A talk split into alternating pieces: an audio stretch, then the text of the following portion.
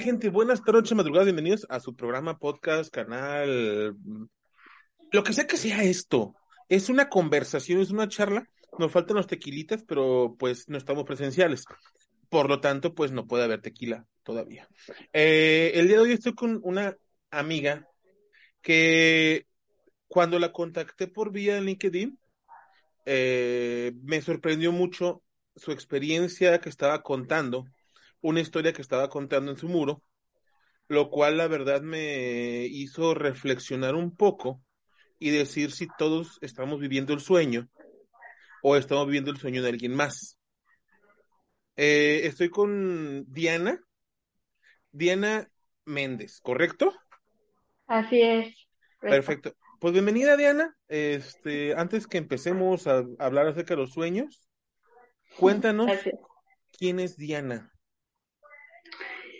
Diana es una mujer inquieta, eh, valiente, resiliente, eh, una mujer con muchas dudas, con muchas preguntas sobre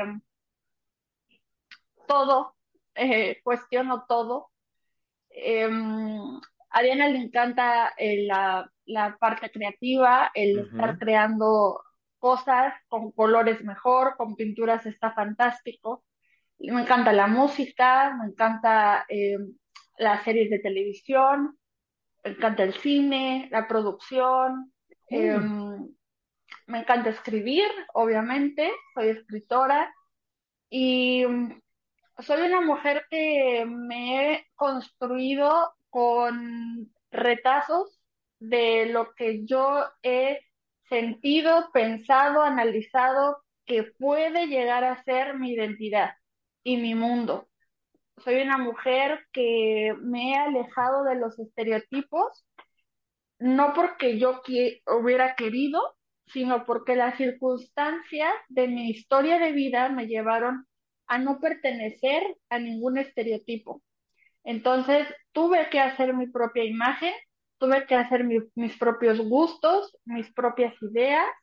Em, y esa es Diana, una mujer que se ha construido en 35 años de su vida con, con mucha conciencia, también con mucha impulsividad en algunos momentos, siempre buscando serme leal, ser honesta conmigo, a pesar, en contra eh, de lo que digan los demás, porque me doy cuenta y me he dado cuenta que las opiniones, las críticas, los comentarios de otra gente jamás me han hecho una mejor persona, ni tampoco me he dejado que...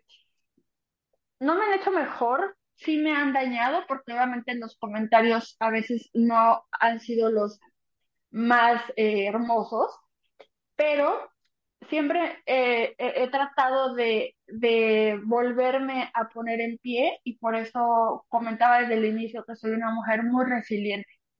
Para la gente que no sepa qué es resiliencia o que es alguien resiliente, ¿qué es?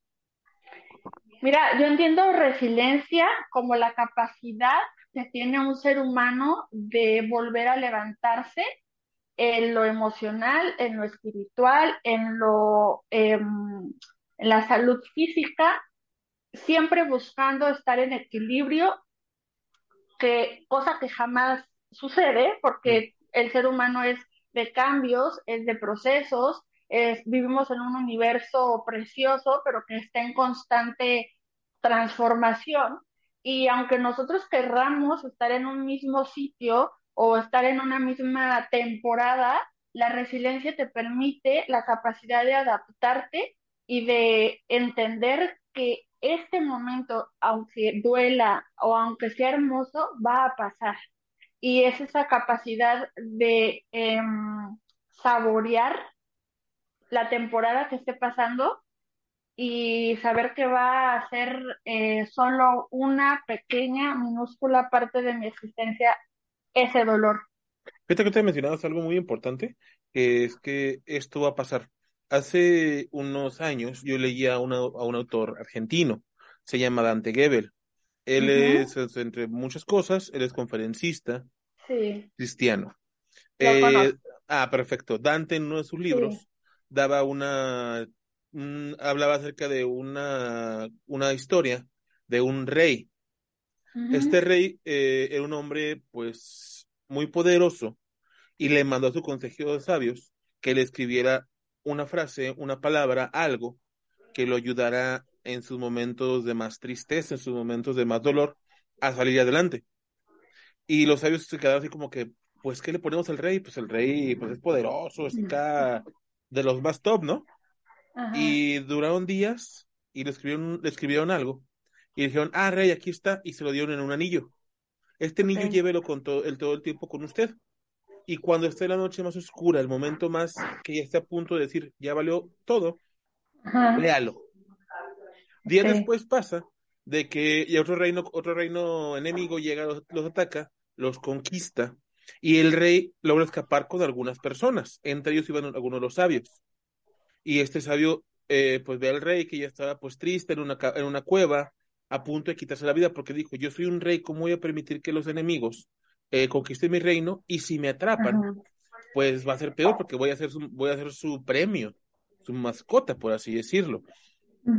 Entonces el, el, el rey estaba a punto de quitarse la vida con una espada, y el sabio lo detiene, no, no, rey, espere, espere, Eh, ¿qué pasa? Lea la frase. No inventes como una frase, lea la frase. Esa frase le va a ayudar. Y el rey la lee y se queda así como que, ok, vamos a, vamos a pensar qué hacer. Se alía con otro reino, se alía con más personas, busca enemigos de sus enemigos, que pues obviamente por, eh, por inercia son sus amigos. Entonces se unen, regresan a su reino y lo reconquista. Y este rey entra todo pomposo a su, al que, a su, al que, pues, a su reino de nuevo y decía, yo soy el más fregón, yo soy el más sabio, yo soy el más... Ajá. Y uno de sus sabios lo tiene y dice, no, no, rey, lea la frase. Por Dios, la frase, ¿qué es? La frase para construir triste. No, no, no, léala.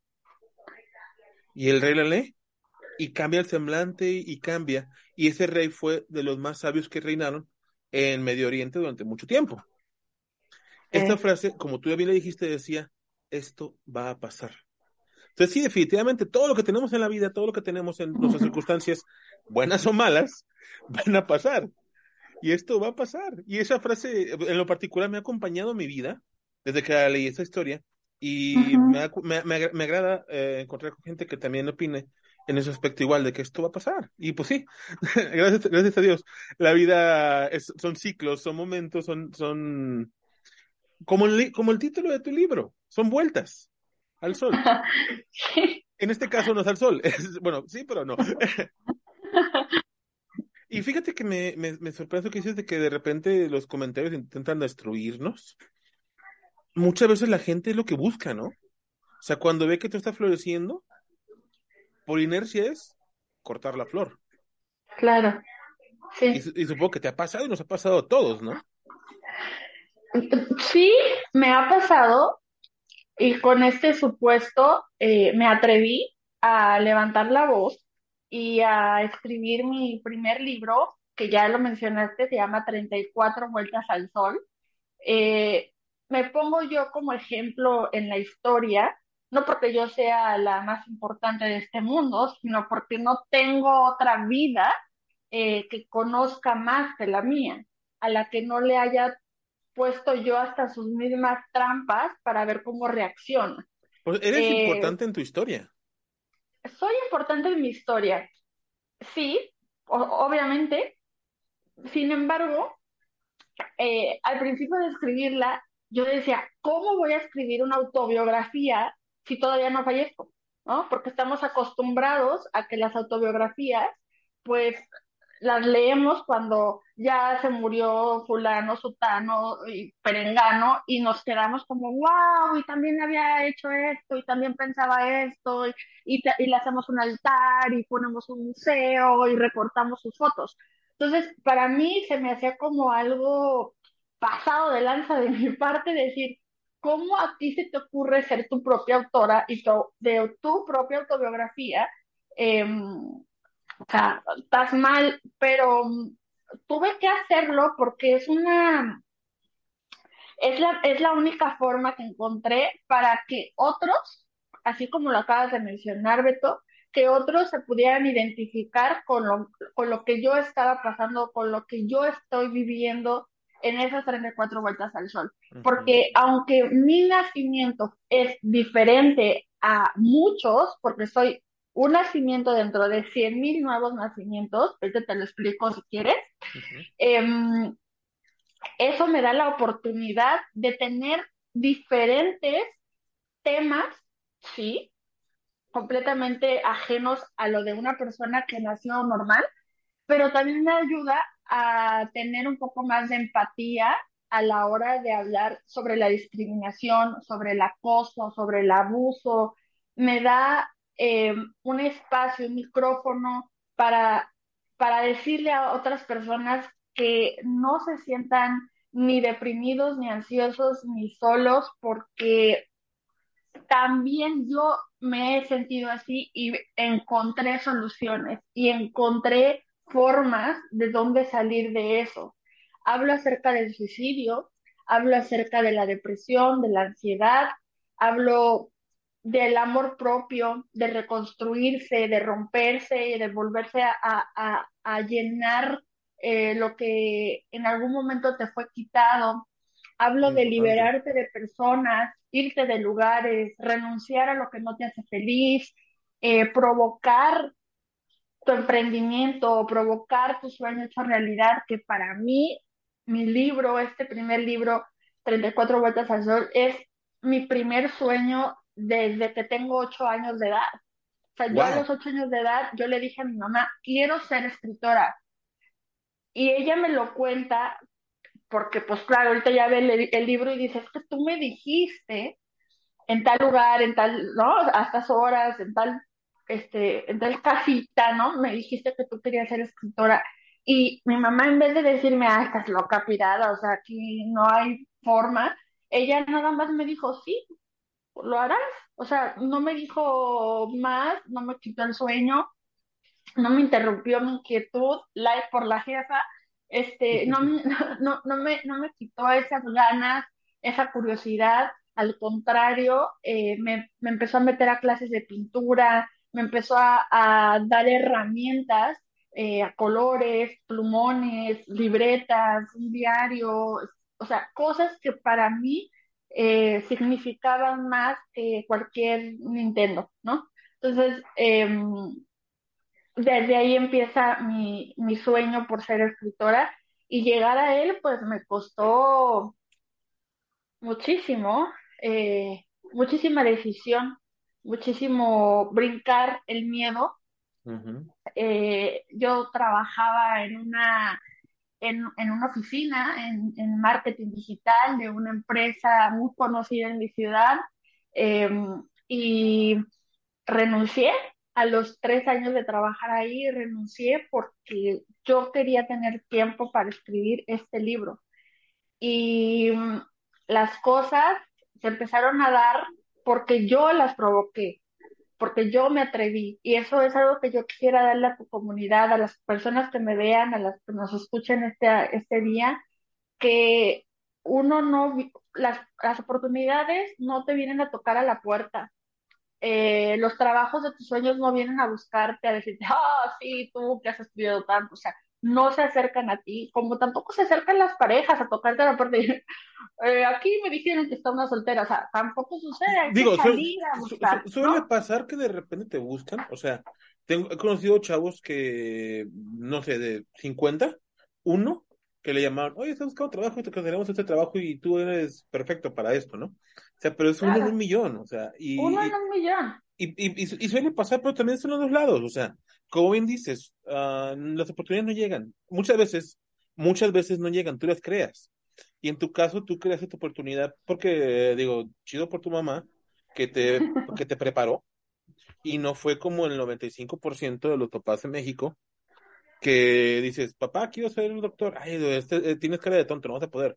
Oye, ve, ve no sé, ve, tienes buena letra, no vas a ser doctor porque los doctores tienen letra fea. No sé, algo así. Yo recuerdo, recapitulando todo lo que decías, recuerdo que hace muchos años mi papá me regaló un libro y daba un consejo. El consejo decía, eh, lleva un diario. tú no sabes si el diario, eh, el diario por más simple que tengas, o, el, o lo más X, eh, parafrasando, ¿no? Lo más X que, que escribas en él, le puede ayudar a alguien a, a, sortear el momento por el que tú ya pasaste. Entonces, esto con, tu, con lo que comentas de tu libro, me, me hace un match tremendo, porque efectivamente no sabemos lo que nosotros vivimos, que nos costó sudor y lágrimas, a otros le podamos evitar. A lo mejor no todo el proceso, pero es una parte del mismo.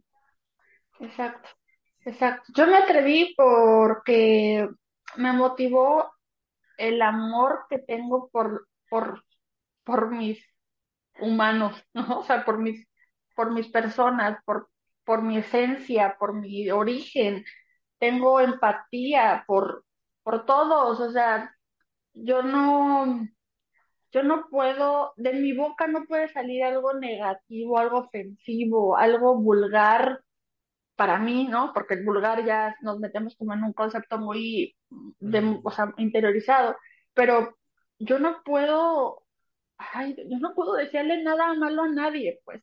Y, y eso me ha costado muchas lágrimas porque otras personas sí han deseado a lo mejor mal para mí o porque me han cerrado las puertas o porque no se han hecho las cosas que, que a mi capacidad le, le viene bien, ¿no? Como un trabajo eh, X, em, el acoso escolar que viví, no lo merecía, ¿no? Entonces, pero hasta en ese momento yo no tenía en mí, nunca floreció como el, oh, me los van a pagar, hijos de su madre, o sea, nunca floreció eso en mí y eso yo lo agradezco un montón porque me dio la posibilidad de avanzar y no quedarme estancada en el odio ni en el rencor.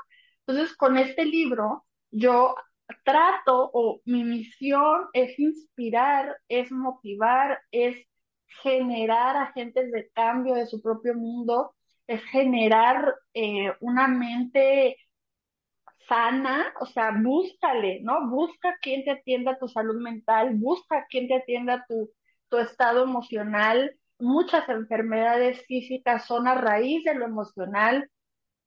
Muchos estados de obesidad, de hipertensión, de colesterol, de diabetes, etcétera, son a raíz de una situación emocional, de un rechazo, de una discriminación, eh, de sentirse solo. Entonces, todas estas cosas, aunque no soy doctora, pero toda mi vida he estado rodeada de ellos, me han enseñado un montón de cosas. Y entonces metí todo lo que viví, lo, lo, lo chido, ¿no? Lo, lo que sabía que podía llegar a tocar fibras de otras personas. Eso, todo eso lo metí entre cuatro vueltas al sol y te los, se los entrego así, sin pudor, sin prejuicios, sin vergüenzas, eh, desnudo mi lenguaje de una manera simple, de una manera gratuita, o sea, con el afán de que no te cueste trabajo la lectura, ¿no? Que puedas tú así como absorber todos los conocimientos que una chava loca inquieta de que vive en Puerto Vallarta se le ocurrió decirte porque necesita ser la que levante la voz por hombres y por mujeres que viven depresiones, ansiedades, acosos, discriminaciones, fobias, eh, talks, etcétera. no importa lo que pase. Y lo peor es que a veces no, mm, a veces creo que la parte mental es la parte a la que menos le damos eh, atención, o menos se le da importancia. Yo tengo un, un amigo que es psicólogo y él de repente me comenta, no, no puede ahondar mucho en los temas, pero me comenta muchos, muchos temas que dices, o sea, o sea, ¿cómo? Yo soy una persona que, la gente que ha visto mi contenido sabrá que estoy un poco loco en el aspecto de que me gusta hacer todo un poco. El otro día estaba haciendo un en vivo en TikTok, por cierto, síganme, arroba betungdl.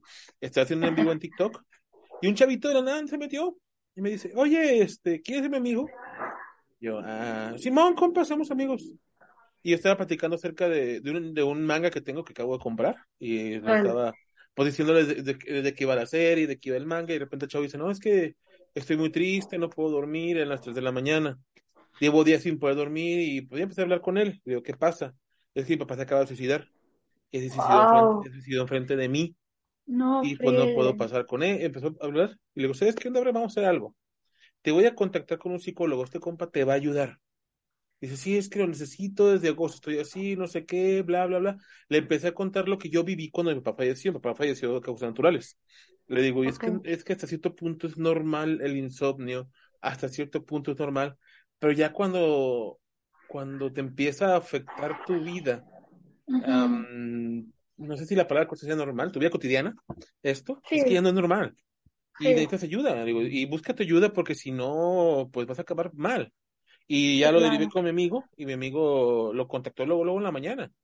Y me dice mi compa, oye, que tú me lo mandaste. Le digo, ah, Simón. Dice, no, pobre chavo, y se ocupa muchísima ayuda. Pero vamos a, vamos a ver si podemos. Y estoy seguro que podemos. Falta que él quiera. Claro que sí. A él van dos personas que, que, lo, que le refiero. Y ha sido, ha sido buena, buena, mm, buena, buena atención. Entonces muchas veces no nos damos cuenta que nos hace falta. Y pensamos que, ay, puedo solo. Es que yo puedo solo. Es que no pasa nada. Cuando no, No, pues sí no, pasa y algo y es necesario. Tenemos que hablar de eso. Y es curioso cómo el mundo se va transformando y lo que pensamos antes que era normal, nos damos cuenta que no. sí, totalmente, totalmente. Yo no sé qué es normal, porque siempre he vivido de una manera muy distinta. Y aquí te quiero contar, pues, cómo nací o por qué nací o por qué hago tanta referencia a eso, Ajá, a ver. Sí, eso de hecho ¿no? desde que viste me, me intrigó. Dije. Es de, sí, es de, la pro- verdad, es de, ¿no? pro- es de probeta, la trajeron, la, la- la trajo una cigüeña, que yo que me imaginé, que te trajo una cigüeñita así, volando. Como Bumbo. No, exactamente dije, este, ah, caray, ¿cómo, no? No, este, mira, eh, por azares del destino, eh, no hay, no hay dato científico ni de probeta. Este, por azares del destino, nací con una malformación que se llama displasia cranofrontonasal. Esta displasia, eh, pues nada más le ocurre a un nacimiento dentro de 100.000 nuevos nacimientos. Wow. Tengo 35 años y solo conozco a dos personas como yo, nada más.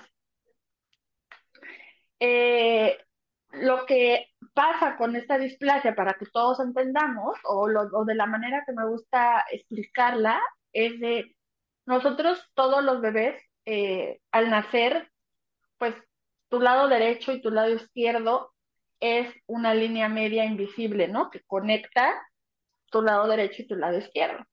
Entonces, a la hora de nacer, en tu primera exhalación, cuando te dan las nalgadas y tú respiras, esa inhalación y exhalación hace que tus huesitos, que tus músculos y que tus tejidos se conecten entre el lado derecho y el lado izquierdo y hagan esta simetría que tanto llaman. De, ah, es una persona muy simétrica. Ok. Cuando yo respiro y me dan mis nalgadas para poder exhalar, mi condición, porque esto viene de, una, de un eh, cromosoma roto de la cadena, eh, al momento de yo inhalar, pues como yo ya estaba genéticamente rota, lo que pasó fue que en vez de hacer simetría, yo hice asimetría. Entonces quedé así, ¿no? Entonces, mis ojos, mi, mi, estética eh, se veo afectada porque musculoesqueléticamente hablando, o sea, todos mis músculos, todos mis huesitos, no estaban en una simetría. Entonces, eso hace que toda tu vida, o bueno, que toda la vida de esta persona se vea condicionada, afectada, cambiada, modificada al estilo de vida y al estilo de convivencia y de, y de niñez. Porque desde los primeros años de mi vida, pues estuve en quirófanos, en laboratorios, eh, en terapia, eh, o sea, muchísimas cosas para poder yo tener una vida normal o para parecerme más simétrica. Entonces, todas estas cirugías que he llevado, que cuento algunas de las más fuertes y de las más eh, dolorosas, tanto físicamente y emocionalmente en el libro, estas cirugías pues me han llevado a ser la mujer que ahorita tú ves enfrente, ¿no? Pero no es, un, no es una estética eh, todavía ni funcional, ni una estética igual a los demás. Entonces, todavía hay gente que se me queda viendo en la calle, niños que, mamá, ¿no? Entonces, eh, personas que me ven con cara de muerde, o sea, cosas así, que, que, que yo me pongo a, a pensar y, en, y antes se ponía más a la defensiva, ¿eh? Y les decía, ¿qué? Y, o sea, era bien malandra. Y, pero ahorita ya no, ya me calmé, ya voy a terapia, ya tomo mis chochitos, ya, ya. ya tequila para tranquilizarte. Sí, ya, ya, ya, mi mezcalito que a mí me gusta. Ah, Entonces, la, las cosas, este, ya me puedes hacer las preguntas que tú se te vengan a la mente, yo feliz de contestarte sobre esto eh, o de lo que sea, porque mi nacimiento me hizo ser una persona diferente y aceptar eso, Beto, no es enchilame una enchilada y pásamela, ¿eh? O sea, aceptar que no eres igual, aceptar con amor, aceptar con valentía, con coraje, con disciplina, todo esto que te lleva a ser una persona no igual a todos, puta, o sea, son un, son años de chamba interior, años de chamba de, de, familiar, años de chamba personal, eh, o sea,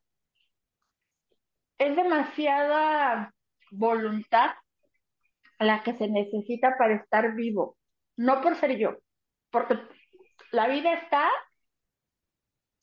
de todos colores y de todos tipos. Yo no estoy hablando porque, ay, yo la vivo bien feo, no, yo estoy hablando y hablo y me pongo como muestra en el libro, a eso voy, porque puedo sentir, reconocer, conocer y traducirte las emociones, los pensamientos, las decisiones, los, los, los bucles que de repente vienen a los 14 años y dices, me voy a suicidar, me voy a suicidar, me vale gorro porque el bullying, porque no, me, no tengo amigos, porque no pertenezco a nadie, porque ninguna novela eh, habla de personas como yo, porque ninguna caricatura menciona algo que yo estoy viviendo, y aparte súmale problemas en tu casa, problemas con tu hermana mayor, problemas con tus papás, tus tíos se divorcian, tus papás ya casi, tu hermano, o sea, un relajo que se te junta porque no tienes a esa edad, a los 14, la capacidad para decir, este, oigan, como que me vendría bien un psicólogo, o sea, no, y, aparte, y aparte en la adolescencia crees que todos los problemas del mundo son tu culpa y te quieres hacer cargo de todo. Claro. Entonces, es algo mm, bárbaro. ¿Sí sabes lo que significa adolescencia? Sí, pero vamos, dinos. No, dale. Es que, es que les falta, adolecen de todo, ¿no? ¿Cuándo qué? ¿Adolecen o les falta? Sí, o sea, la adolescencia es un dolor. O sea, te mm. duele la vida adole, o sea, te va a doler. El, esa temporadita duele todo. Te duelen los huesos, te duele la cabeza, te duelen los sentimientos, te duele la emoción, te, te duele todo. Te duele que te toquen, que no te abracen, que te abracen. O sea, es una bocanada de cambios que tú mismo puedes ir, ¿sabes? Como mm. manejando. Entonces, pues la, la adolescencia, la niñez fue rara para mí, la adolescencia fue más rara para mí. Me lo este, imagino. Y, y pues todo lo que se ha venido sorteando en esta vida ha sido eh, siempre tratar de, encontrarle una solución eh, funcional desde lo físico, o sea, no sé, no sé cómo empezar a, abrirme en esa parte porque me gustaría que me hicieras preguntas Yo me, yo me imagino, eh, este, este- me imagino esta situación cuando eras niña, ¿no? En la escuela, digo, yo ahorita a los niños se les, se les enseña un poquito más al respeto. Yo tengo 38 años, eh, somos casi del, casi de la generación. casi. Este, y digo, yo sufrí bastante bullying porque soy un niño gordito, que Sí, técnicamente es algo normal, por así decirlo.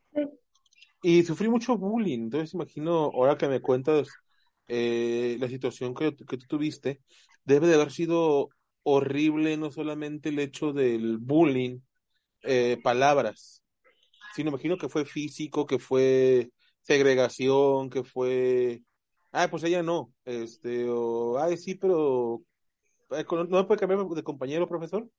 Sí, claro. me imagino y digo, Todos los que te puedas imaginar. digo, chinche infancia, ¿no? Sin embargo, me, me hago, me, me hago mi retrospectiva hacia, hacia conmigo. Si Beto sufrió cuando era niño, el Beto niño, la Diana niña me imagino que debe de verlo como en feria. Y que no había una sociedad ah, tan, bueno, no tan, o sí, tan cambiada de treinta de 30 años, ahorita tal vez un niño si viviera lo que tú viviste, tal vez no, no, no le iría tan feo. No, ahorita la ONU se junta y se hace una revolución y, ¿no? O sea, el niño diferente saca su bestseller y se hace una película. O sea, cambia por, por mucho, por mucho lo que pasaba hace 30 años. Sin embargo, también te veo y digo, una vez me dijo una persona que esto era una, una frase de consuelo, pero yo definitivamente no lo creo así. Que todo lo que, por todo lo que pasaste, yo sé quién eres ahora. Y no es por agradecer lo que vivimos, porque pues no es agradecer, pero es decir, bueno, está bien, yo lo viví. O sea, ya me, ya me construyó en quién soy. Entonces, sí, pues, no me queda más que decir, pues, pues chido, ¿no? Eh, y aprender de mi pasado para yo tener un mejor futuro. exacto. Eh, Sí, o sea, mi, mi presente que estoy construyendo ahorita, te prometo que es, es, es perfecto. Es perfecto en lo imperfecto, ¿no? Sí, Y, y lo que, lo que mi trabajo de como creadora de contenido, como escritora, como, como gente que pública, ¿no? Que empiezo a ser gente pública, mi chamba realmente es decirle a las generaciones de atrás, es decirle a los adolescentes, a los jóvenes, a los papás de esas, de esos chavitos, que no están solos, una, que hay gente que sufre lo que ellos sufrieron. Eh, no me pongo en la, en el papel de yo sufrí más, tú te callas, no, porque el rechazo es igual, o sea, a ti te rechazaban por tu aspecto físico, lo sentías igual que yo, o sea, no importa cuál haya sido el motivo, se siente igual.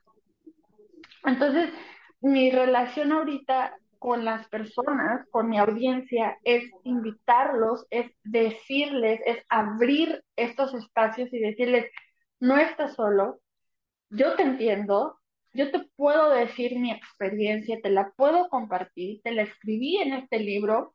Si quieres, voy a tu escuela, ¿no? Porque ya me han empezado a invitar a escuelas, a dar conferencias a los chavitos de secundaria, de prepa, de universidad. Y es empezar a, a- aterrizarlos, Beto, aterrizarlos, porque están en una, en una nube, ¿no? De yo todo lo puedo y soy el más o sea, soy el más fregón y Tengo, tengo, tengo, tengo, tengo 10 mil seguidores, así que yo tengo diez quiera. mil seguidores, soy súper popular en la escuela, armo fiestotas, o sea, a ver, a ver, niño de 14 y niño de 17 y, y joven de 20 y joven de 24, o sea, a ver, aterriza, papacito, porque la realidad de las cosas es, es cuando tú vayas, vayas a encontrar una chambita, a tu primera chambita, o sea, ahí no vas a poder llegar y soy más popular de la escuela, ahí se te va a acabar. Sí, fíjate que de repente eh, yo veo ahorita, em, no es por criticar, pero de repente veo los adolescentes o los, joven, o los jovencillos, hablando desde mi posición de viejito que soy, que tengo 95, este, y muchas veces creen que porque tienen, ay, es, es que va a sonar tan, espero no me, no me odie yo mismo del futuro por esto que voy a decir. Ah, a Ah, veces son tan privilegiados o se sienten tan privilegiados que creen que tienen el mundo aquí en la mano y por ello pueden sentirse que son más que los demás, ¿no? Y a diferencia de cuando éramos niños, que ahí lo que más pasaba era que éramos, era, éramos la burla, o las personas eran la burla, ahorita no, ahorita ya es más, es un bullying superior, es un bullying, es todo mutado de una forma tan increíble que dices, güey, no manches. Pero también, qué bueno que hay un poco más de empatía. Curiosamente, se ha ido extremo de, de, de, de, un extremo muy gacho, el bullying, pero también hay un extremo muy fuerte de empatía hacia los demás. Y eso es muy curioso.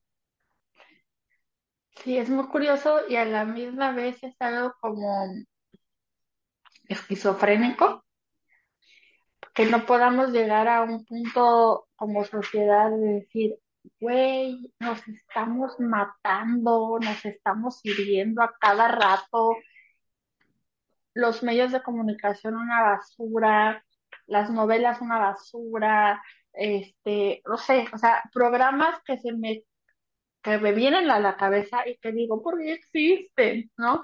Eh, eso en vez de alimentar la mente, alimentan el ego, alimentan eh, la envidia, alimentan la soberbia, alimentan muchísimas cosas que dan dinero, ¿no? Que nos quieren tener incautos.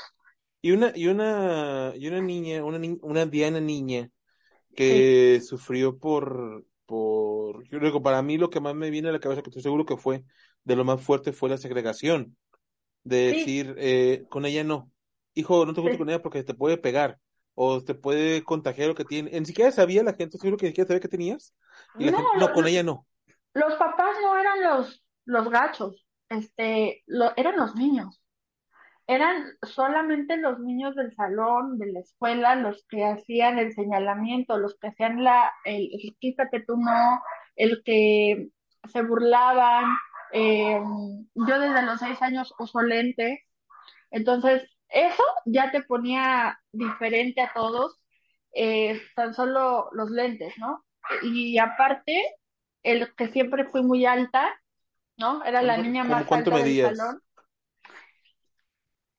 ¿O por cuánto le ganabas a los demás? Pues no sé, se cuenta que como por 5 o 6 centímetros, ¿no? Entonces era como bastante obvio el, era la última de la fila, ¿no? Y luego ciega, porque pues, o sea, con lentes estoy ciega, sin lentes peor, obviamente por todas las características del nacimiento y porque vengo de una genética que mi papá no le echó ganas, o sea, mi papá también sufre de miopía, astigmatismo, o sea, sufrimos de todo de los ojos, ¿no?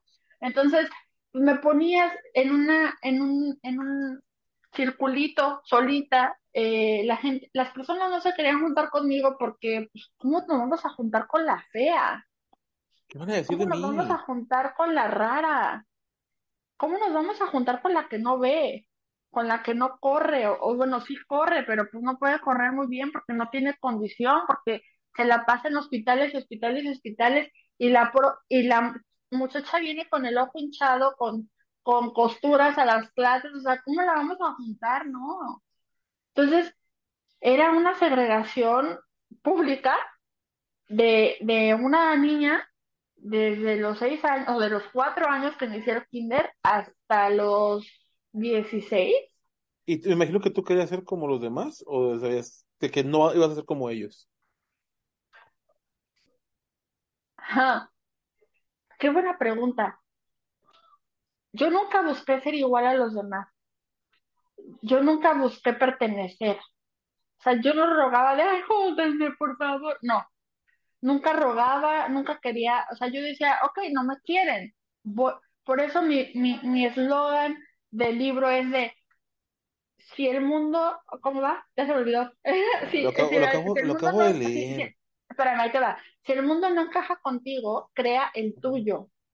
Sí, sí, lo acabo de leer hace cinco minutos. Sí, yo, ¿cómo va? Y tú yo lo escribí.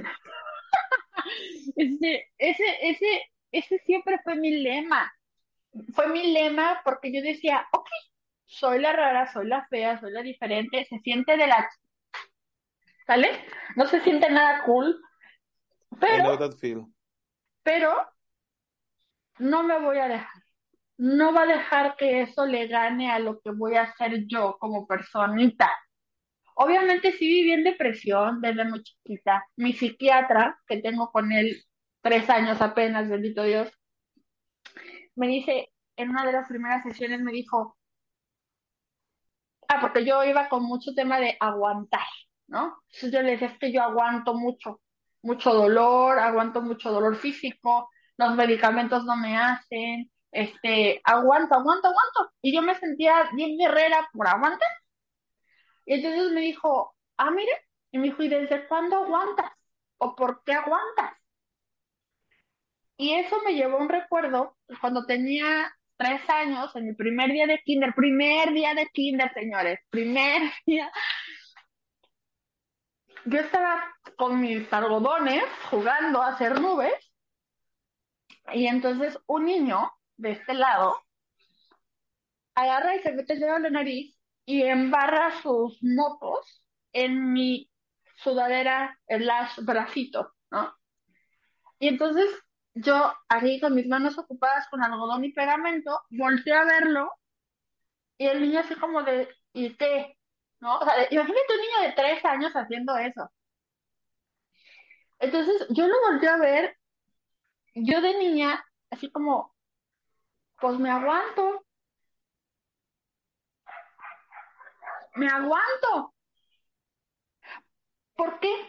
Porque yo ya a los tres años decía, yo soy diferente yo me veo diferente, porque yo ya había pasado una cirugía perrísima que me dejó en el hospital 15 días al año de edad, casi me muero. Entonces yo ya sabía, a los tres años yo tenía conciencia de que yo no era igual a ese niño que me había pegado el moco. Y yo me tenía que aguantar. No me preguntes por qué, Beto. A mí nadie me dijo, aguanta. Nadie me dijo algo dentro de mí, su reacción primaria fue aguantar. En vez de pegar, de huir, de correr, de gritar, fue aguantar. Entonces, todas esas cositas se fueron haciendo piedritas en el costal de Diana atrás, que duré años eh, aguantando y minimizando mi sentimiento y minimizando también la acción del otro. Ay, es que me excluyó. Bueno, ni modo. Me dolía, pero lo hace chiquito. Así Ay, es que no, tengo amigos. nada. No pasa nada. Ah, no tengo amigos. Eh, bueno, ¿no? Lo hace chiquito. Me, me, me, me imagino, digo, perdón que te interrumpa. No, dale. Este, Dios, ah, me, me trajiste, me trajiste flashback de mi vida. Ay. Una vez estaba en la primaria y hay un niño así como que, de esos malditos. Me imagino que ahorita ese niño debe estar en la cárcel. Perdón, no, este, no sé qué le ha pasado. Saca, saca puta su lápiz, lo agarra y, te- y me lo encaja en la mano. ¿Cómo Y crees? fue así de, no pasa nada. Neta, Beto. Y así pasaron muchas cosas que me, me hace, me hace pensar, aguanta, y digo, güey, es que muchos han pasado por esto. O sea, yo tengo un amigo que, que me cuenta muchas cosas de su vida y dice, es que me hacían esto o me hacían otro. Y lo único que hacía es, pues, no pasa nada. No se Entonces, mu- pasa. muchas personas vivimos o vivieron o viven en el mundo de, es que si no aguanto o si no pasa, o si no hago como que no pasa nada, voy a estar solo. O voy a, yo mismo voy a aislar. Y digo, ahorita que te escucho esto, digo, no manches, o sea, o sea, ¿qué pedo con el mundo? O sea, ¿qué pedo con los niños que, que crearon nuestros, nuestros padres? ¿Qué onda con Sí. eso? ¿Qué onda con eso? y nos tocó, nos tocó una, una sociedad, yo hablo mucho de estas, uso mucho ese tipo de frases, de que nos tocó una sociedad ya evolucionada. Entonces, ¿cómo le habrá ido a nuestros padres en ese mismo entorno? ¿Y cómo habrá sido ahora con los hijos de estos hijos que nos dieron en la madre? ¿Cómo serán? Es que, eh, imagínate, o sea, yo me imagino si hubiera nacido, o ha de haber nacido otra Diana, o con otro nombre, con esta misma situación, en los años 20, 30, en 1920, 1930, 1910, 1800, o sea, puede haber nacido. ¿Y sabes qué le pasó a esa niña o a ese niño? Jamás salió de su casa, jamás convivió con nadie que no fuera su tutor, su mamá, su papá. Y a lo mejor es ni. más, a lo mejor lo tiraron a la basura y se murió. ¿Sí? Pues como la O sea, historia, la historia del hombre elefante. como la historia del hombre elefante. O, o de los, de los mm, fenómenos del circo, por así decir, Como los, entrecomillando. exactamente. ¿Sí? Sí, o sea, y hay una película que me viene a la mente, perdón, perdón, perdón, me acabo de acordar, dale, de, dale, de, dale, de dale. Owen Wilson, ¿no? Si la, si la has visto. Sé que A es ver, Owen ¿cómo se Wilson, llama? eh, eh, de hecho lo que voy a buscar, de, A ver, de, échale. de que tiene un, de que tiene un niño que lo lleva a la escuela con un casco de astronauta. Ah, claro, claro, claro, claro. Sí, me acuerdo de la película. Sale esta Julia Roberts, de Es que, es, mamá. es que Julia Roberts, o sea, ella, lo, donde salga es hermosa. Se llama Extraordinario. Sí, Bueno, así apareció en sí, Google. Se llama, sí, se llama Wonder, la elección de Augusto. Esa película, esa película trata, digo, no, no en ese mismo, no en el mismo caso que el tuyo, pero es algo Perdón, me acaban de regalar una paleta, lo siento mucho. Me hace envidia, déjame tomar, ay, no tengo agua. Ok, déjame, déjame abrazar a mi rey chiquita para que te de envidia. Oh, estamos a manos. Sí. Bueno, es más, déjame, déjame agarrar el mini, déjame agarrar mi mini mí. No, Pero, ya, me superaste mucho, ¿eh? brilla. Ya, ya valí. No, me- fíjate que sí me envía tu paleta. Ahorita voy a bajar a comprarme una. Pero, pero fíjate que esta película eh, es, es, digo, no, no es lo mismo como tú lo viviste, porque pues no lo es, pero me, de repente te siento algunos paralelismos, porque este niño Sí, pues fue segregado, este niño tuvo que vivir en su propio mundo para poder vivir en el nuestro. sí. Me tardé como un año para ver esa película, porque sabía lo que iba a ver y no estaba preparada. Haré una pregunta muy absurda. Lloraste, Vila, lloraste. cañón, cañón, porque sí, me vi ahí, me vi en el niño, todo. Eh, tengo una hermana mayor, ¿no? Como el niño, este, mi hermana también pasó una etapa muy fuerte porque decía, cuánta atención, ¿no? A Diana, ¿yo qué? Y ella hizo su llamada de atención con la rebeldía y con, con otros temas, ¿no? Mm, Entonces, Claro, fue muy duro eh, y Extraordinario fue una película que, que, que yo dije, ah, esa es mi historia, ¿no? Esa, esa soy yo y la gente la está viendo, qué chido que, que pueden ya hablarse de esos temas eh, tan sutil, tan elegante, tan bonito, ¿no? sí. Eh, les faltó obviamente mucha, mucha mierda, ¿no? Pues es que, es que, es, es que, es que es Hollywood y fue un tema, a pesar de que es un tema fuerte, fue un tema hollywoodense. Pero, pero vamos, vamos dejando hasta aquí esto, el momento, el momento triste de, de, ujú. de Diana, para avanzar algo más bonito, para avanzar algo más chido. Eh, Diana, cuando inició a escribir el libro, ¿ya había dado 34 vueltas al sol o aún no? No, ¿Cuántas había, dado- había dado? 33. O sea, ¿duraste un año escribiéndolo? Sí. Ya, mira, tenemos, calculo que tenemos aproximadamente cuarenta y tantos minutos grabando, si no es que un poquito más. Sí. Eh, este tema da para muchísimas conversaciones y no es que, y me encantaría de repente grabar contigo en persona. No es porque vivas en Vallarta y me guste, me interesaría ir a la playa, no, nada que ver con eso. Pero, sí- pero sí me suena como que algo que me, que me atrae, ¿no? Entonces, vámonos a tres, a tres tópicos que no me gustaría tratar contigo antes de terminar. Órale, órale. Primera, la experiencia del libro, la Sí. experiencia de decir, voy a animarme a escribir un libro con mis recursos, editarlo con mis recursos, Sí, eh, vivir de mis recursos. Me imagino que no es fácil. Salir, como tú dijiste, salir de la zona de confort, de decir, ah, es que aquí tengo mi trabajo, tengo una entrada fija de dinero, es que tengo esto. Yo me acuerdo que por lo que te, lo que te contacté fue por lo que leí en tu post de que Ajá. decía que, de que decía que es- estoy sin ingresos estables, eh, es una temporada vacas flacas, bla, bla, bla, bla, bla.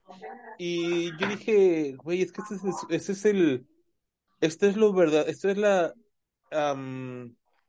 uh, esto es traer a la realidad la expresión de estoy viviendo, estoy viviendo el sueño.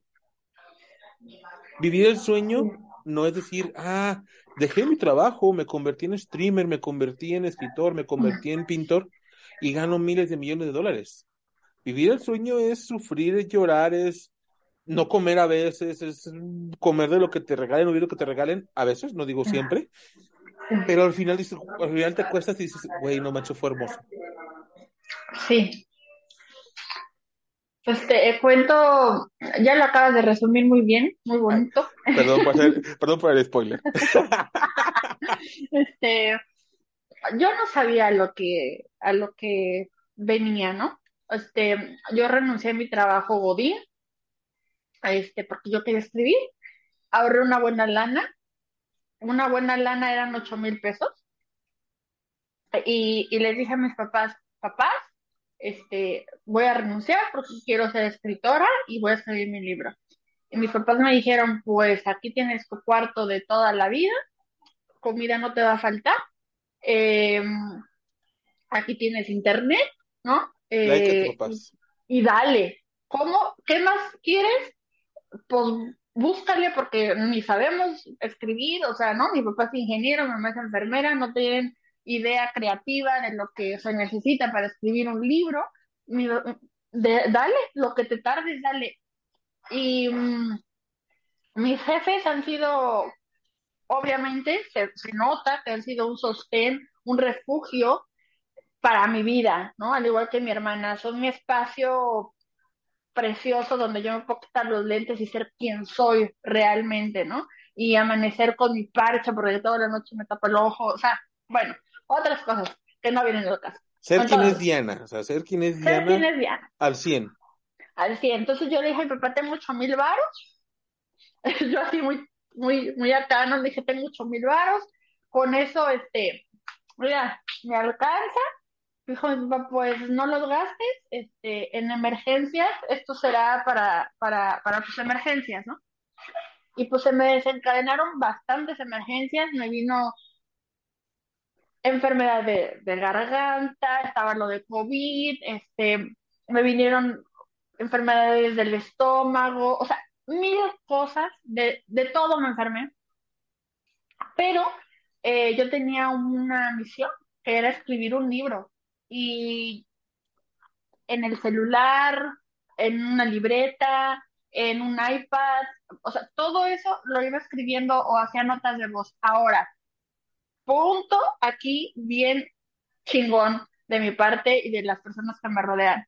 Yo no tenía ni computadora, no tenía ni celular, no tenía ni iPad, no tenía nada electrónico mío. Yo no tenía recursos. Yo tenía una libreta y una pluma. Y entonces, un amigo, que ahora es mi novio. Inteligente, bro. Inteligente, bro. ya, sé dónde va. Y muy inteligente, brother. Bien hecho. Súper inteligente el brother, es un genio y lo amo. Bueno, entonces, este brother, sí, y aquí está al lado, pero a él no le gustan las cabras. este, este brother me, me dijo, te presto mi laptop. ¿Quieres escribir tu libro? Te presto mi laptop. Un 14 de febrero. Mira, mira, ya, me no, Entonces le dije, va, pues órale, ¿no? Entonces me presta su laptop un 14 de febrero y yo en junio renuncio a mi trabajo. Entonces, de junio hasta el otro junio es cuando yo este, termino de escribir y bueno, de hacer varias cosas, pero no tenía nada más que esa laptop prestada. Este, y luego ya poco a poco fui eh, teniendo otras cosas, ¿no? Este, de repente em, esa laptop se fue con su hermano menor y me, dejó un iPad y entonces todo lo pasamos al iPad y entonces yo escribí en el iPad y luego, ok, ya la computadora regresa a ti y otra vez en el laptop y este y, y seguí haciendo anotaciones en mi, en mi celular, bueno, me compré un celular, ¿no? O sea, fueron como pasando estas cosas y empecé a ganar dinero administrando otros negocios de otras cuentas de redes sociales y haciendo contenido. Entonces, ese año, entre que me enfermé, entre que eh, gané y perdí cuentas, este, entre que escribí el libro y entre que mis ocho mil pesos se fueron en medicamentos, eh, pasó un torbellino de, de ideas y un torbellino de cosas. Esta publicación de este libro sí salió con mis recursos. Unas amigas hermosas, preciosas, genias, me ayudaron una con la portada y la edición de la foto. La portada es Eh, hermosa, ¿eh? es hermosa, se la rifó, es una fotógrafa preciosa que también vive en Puerto Vallarta, es una artista y, y, y yo la conocí por el amigo de un amigo eh, y me cobró, o sea, por Dios, ¿no? Eh, Este, esta publicación de este libro, la verdad es que es un regalo para mí y pa- para todos los que lo quieran leer. A mí me salió como regalo, Beto. O sea, personas mágicas se fueron acercando y me dijeron, ¿necesitas la portada? Yo te la hago. Y yo así, ¿pero cómo? ¿Cuánto me cobras? 500 pesos.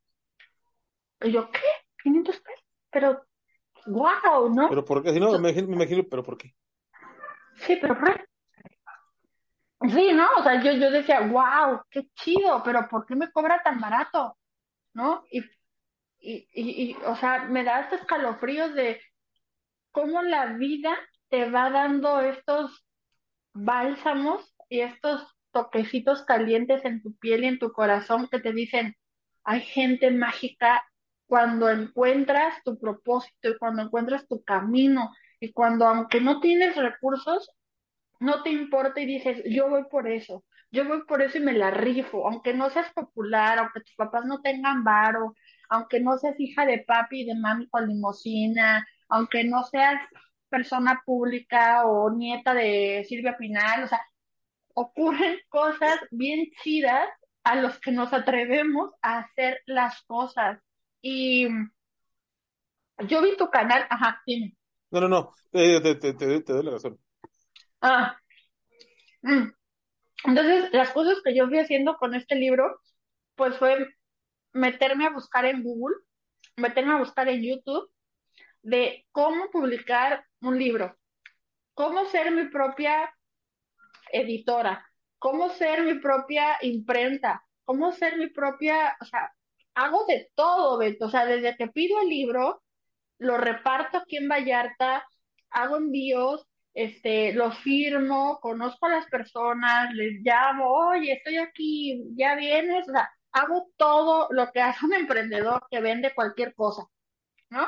Desde que empaca su producto o, o desde que lo crea hasta que lo entrega, lo cobra, ¿no?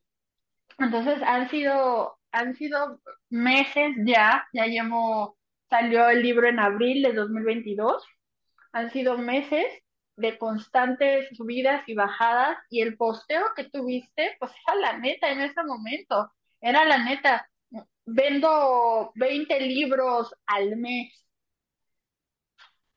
o sea, gano menos de lo que ganaba en mi trabajo seguro.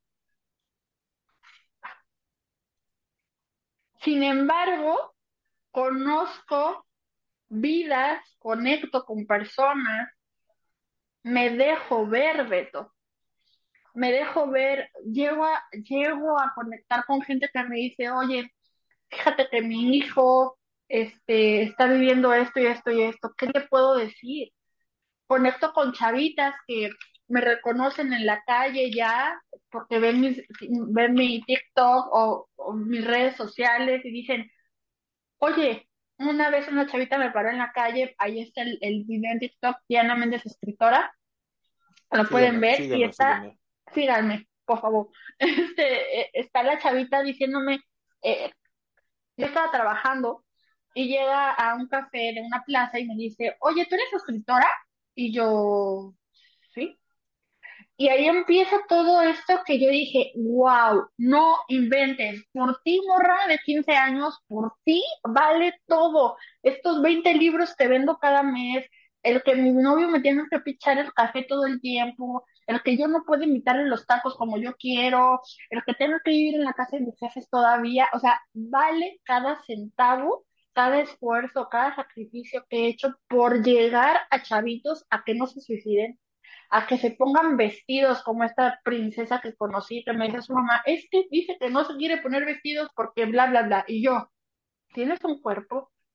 O sea, ¿por qué no te quieres poner vestido? Está bien, ¿no? O sea, tampoco es como presionar, pero es decirle, no necesitas tener un cuerpo perfecto o verte perfecta para ponerte un vestido. O sea, te lo puedes poner si quieres, si no te lo quieres poner, está bien, solo pruébalo una vez. Si no te gusta, o sea, pues no y ya, ¿no? Entonces, es, es esas, esas conexiones que yo empiezo a hacer las que para mí me llenan el corazón y me duermo y digo, mañana será un gran día porque voy a conectar con más personas. Wow.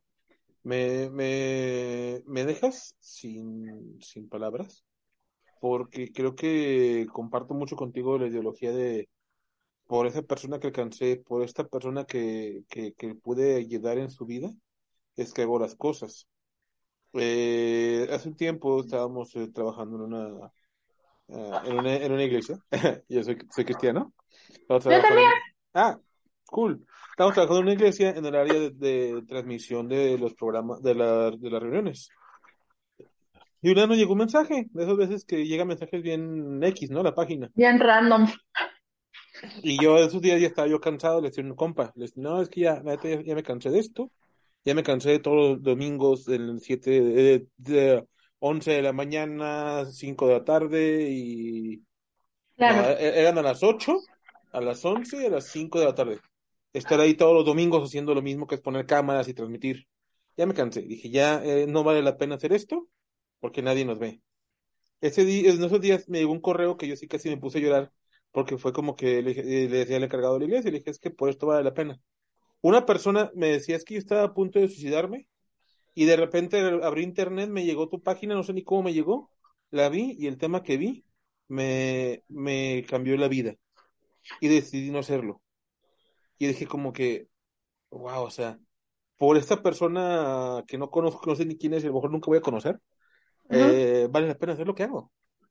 Entonces, que tú me comentas esto de que por esa niña que pudiste ayudar, esa niña de 15 años que pudiste ayudar, por la gente que has alcanzado con tu mensaje, por las personas que has, has, mm, has trastornado, por así decir, o Sí, transformado con tu mensaje, vale la pena.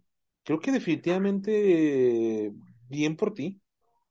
Y hay una, hay una frase que nos decía mucho un amigo, que tal vez puede que tenga razón. Que nosotros somos inmortales hasta que cantemos a cumplir nuestro propósito.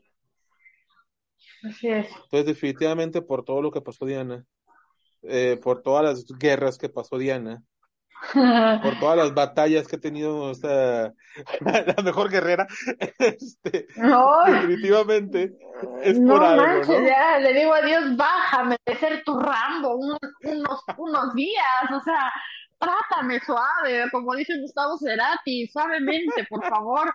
No, Pero, la mano. pero sí, fíjate que esto lo veo y digo, o sea, wow, o sea, no tengo otras palabras más que decir wow de todo lo que me has contado. Y siempre hago muchas preguntas al final. Si viste algunos de los videos completos, Sí, sabrás que hago unas preguntas al final. Venga. Definitivamente no tengo ni por qué preguntar esto, si ya me lo dijiste durante todo el programa. Te lo voy a cambiar por otra pregunta, A por dos preguntas nada más para terminar. El ahora, primero, Diana, Diana Méndez, a hoy, ajá, 31 de enero, sí. para ella, ¿qué es el éxito? Ay, Beto, te pasaste. Este, para Diana hoy el éxito es tener paz, estar sana en lo que corresponda a lo que es Diana, eh, no tener ansiedad, no estar batallando con eso, o bueno, sí batallo, pero estoy controlada. Para mí ese es el éxito que quiero tener todos los días de mi vida, de aquí a que sea se acabe mi mortalidad. Quiero ese éxito, ese, esa plenitud, no por tener todo, sino por estar en paz, por estar satisfecha con lo que hago cada día, por el paso que doy cada día para acercarme a lo que yo llamo mi propósito, que es simplemente ser útil en donde esté, con quien esté, haciendo lo que más amo, que es compartir, escribir, platicar, ayudar, motivar, ser ese medio para que conozcan eh, a la persona que me sigue manteniendo en pie, que tú y yo sabemos quién es, ¿no? Que, que yo pueda ser el reflejo de amor, yo pueda ser ese reflejo de el milagro que, que sé que soy y que no me rajo porque algo más fuerte que, que yo no me lo ha permitido hacer. Y entendí que era por un plan perfecto, aunque yo me vea imperfecta, su plan es este. Y, y aquí estoy, y aquí voy a seguir sintiendo ese éxito, haciendo de una persona más, teniendo algo de mí. Bueno, no es de mí, es de, de allá arriba. Sí, sí, sí. Ok, perfecto. Diana, vamos por la última pregunta, la más importante del día, por así decirlo. A ver, Que ay me surge, bueno, son dos últimas preguntas, pero esta es la más importante. ¿Por qué tenemos que leer 34 vueltas al sol? ¿Por qué? Lo tienes que leer porque mm, puede mejorar tu vida, puede inspirarte, puede crear una nueva, un nuevo espacio en tu pensamiento para crear una nueva historia de tu vida, para que comprendas que como naciste, como eres, como te formaron, como te educaron, no depende en nada lo que puedes llegar a ser en un futuro o en un presente continuo. 34 vueltas al sol representa una vida de constantes cambios y de constantes decisiones que a partir de un sentimiento o de una emoción no se detuvo esta persona para poder atrapar o crear su propio mundo independientemente de las exigencias sociales, emocionales, personales. 34 vueltas al sol lo tiene que leer todo, sí o sí, el mundo, porque vale cada palabra, no porque la haya escrito yo, sino porque habla de una vida actual del 2022-2023 puede ser empática, puede ser honesta y porque está viva todavía y puedes hacer uso de su vida para ayudarte, para, para hacer ese medio de transporte que te lleve a pasar lo mejor, a buscar ayuda, a buscar refugio, a hacer tu propio hogar. Y muchas veces queremos escapar de nosotros mismos con alcohol, drogas, juegos, no sé, cualquier cosa, la que se te venga a la mente. Sin embargo, 34 vueltas al sol te regresa a ti, te invita a regresar a conocerte, te invita a regresar a construirte, a explorarte, a defenderte, a, a saber que tú vales, no por la apariencia, sino por la esencia. Y si tu esencia está jodida porque te sientes jodido, no te preocupes. Siempre hay una manera para crear y para darle la vuelta al sol y decir una oportunidad más y voy con todo. Perfecto, entonces ya lo escucharon, por eso, tienes, por, eso, por eso tenemos que leer el libro. ¿Dónde lo encontramos? ¿Dónde podemos comprarlo? Si yo estoy en Guadalajara, en Timbuktu, en Marte, ¿dónde puedo pedirlo, encontrarlo, comprarlo? ¿Cómo le hago? Bueno, para los de Marte, para los de Marte hay un acceso especial. No, todo, todo mundo, todo mundo está Marte, lo puede encontrar en www.dianaescritora.com. Ahí está el enlace directo para su compra. Em, me pueden seguir en mis cuentas de redes sociales, a cada rato también pongo el enlace o me pueden pedir el enlace directo de compra en mis redes sociales, las cuales son Diana Méndez, escritora en Instagram y en Facebook y en TikTok. Diana, ¿es igual? Diana, a ver, espérate. Ay, ay, como no tengo manager todavía, este... Todavía, ¿eh? Todavía. Este, es, en TikTok es Diana Escritora, arroba Diana Escritora, ahí me pueden seguir y ahí está igual el enlace directo eh, en mi Instagram y en, en, perdón, en la bio de mi Instagram y en la bio de mi Facebook, el enlace directo para la compra del libro. Y pues lo pueden buscar también en Amazon. ¿En Amazon como digital o también físico? Digital y físico. Ah, perfecto, perfecto. Y pues bueno, Diana, de verdad, gracias por aceptar la invitación. Eh, para quien no lo sepa, bueno, nadie lo sabe, más que nosotros dos, esta conversación tenía aproximadamente dos meses que estábamos por una cosa u otra, no se hacía. De hecho, hoy mismo casi no se hacía porque tuve mucho trabajo y issues de la vida, ¿no? Ajá. Pero pues aquí estamos. Diana, gracias por todo tu tiempo.